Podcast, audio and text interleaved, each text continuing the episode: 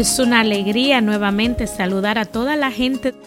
Como prometimos la semana anterior, hoy vamos a hablar brevemente de la falta de perdón como una causa de nuestros males y depresiones y cómo el perdonar tiene un poder sanador en nuestras vidas.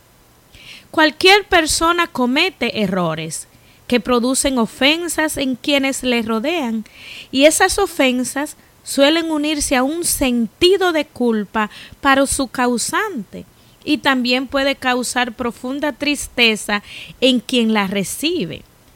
Para vivir feliz, toda persona necesita del perdón. Todos ofendemos a alguien de vez en cuando y quizás con más frecuencia de lo que pensamos.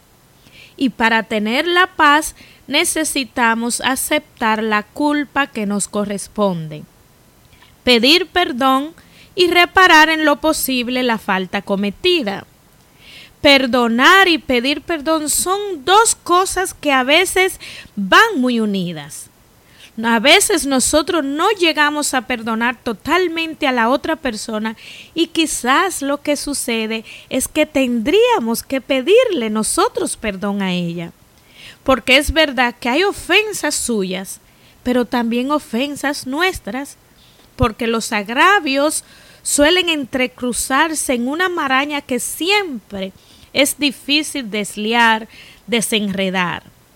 La vida es demasiado corta, amigas y amigos, para tener atormentado el corazón con un dolor que ofusque tu memoria. Dice la palabra de Dios en Mateo 6, en el versículo 15, pero si ustedes no perdonan a los demás, tampoco el Padre les perdonará a ustedes.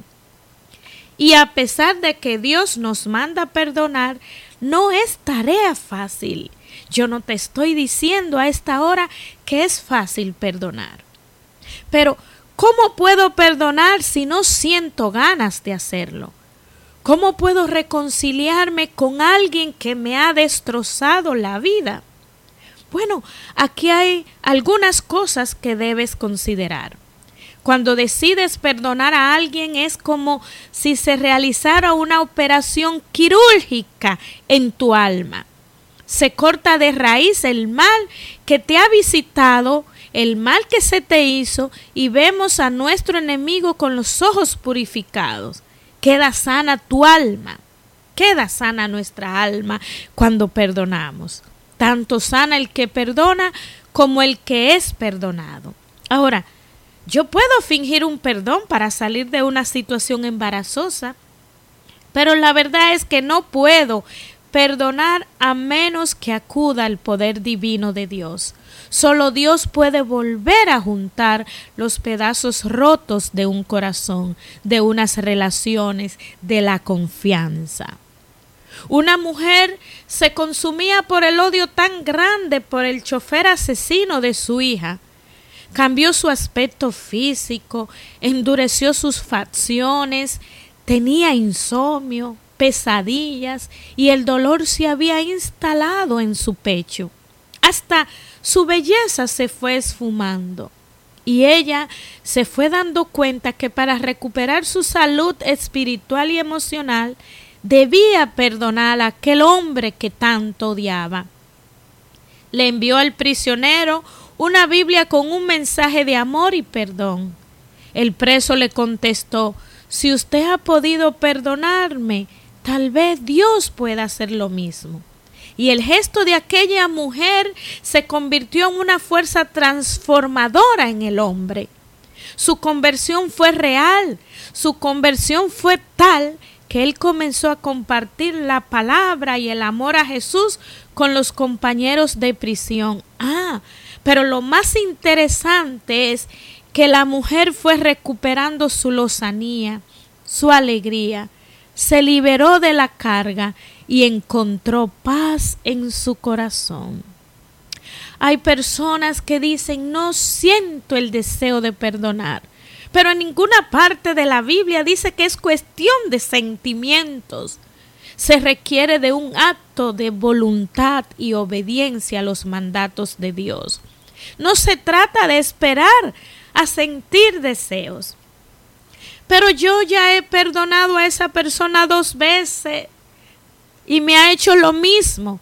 A las tres son las vencidas. Bueno, perdónelo otra vez. Jesús dijo setenta veces siete. El perdón debe ser una forma de vida. El perdón es la llave de la libertad y la paz interior. Pero es que me ha herido tantas veces. ¿Acaso le ha herido esa persona a usted más de lo que usted ha herido a Jesús? Jesús estuvo dispuesto a perdonarte cuando lo pediste y está dispuesto a perdonarte en este mismo instante todas tus faltas. Bueno, ya perdoné a esa persona en mi corazón. Bueno, eso es un buen comienzo, pero no sirve de mucho a menos que su enemigo se entere que usted lo ha perdonado. Y para terminar, una frase de Madre Teresa de Calcuta.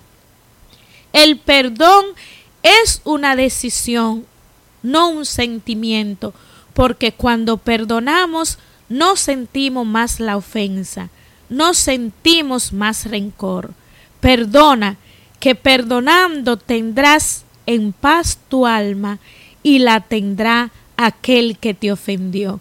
Así que mis amigos, será hasta la próxima pidiéndole perdón al Señor y en ese perdón nos regale la capacidad de perdonar al que me ha ofendido. Tu hermana, amiga y servidora, Odali Susana. Hasta la próxima. Bye bye.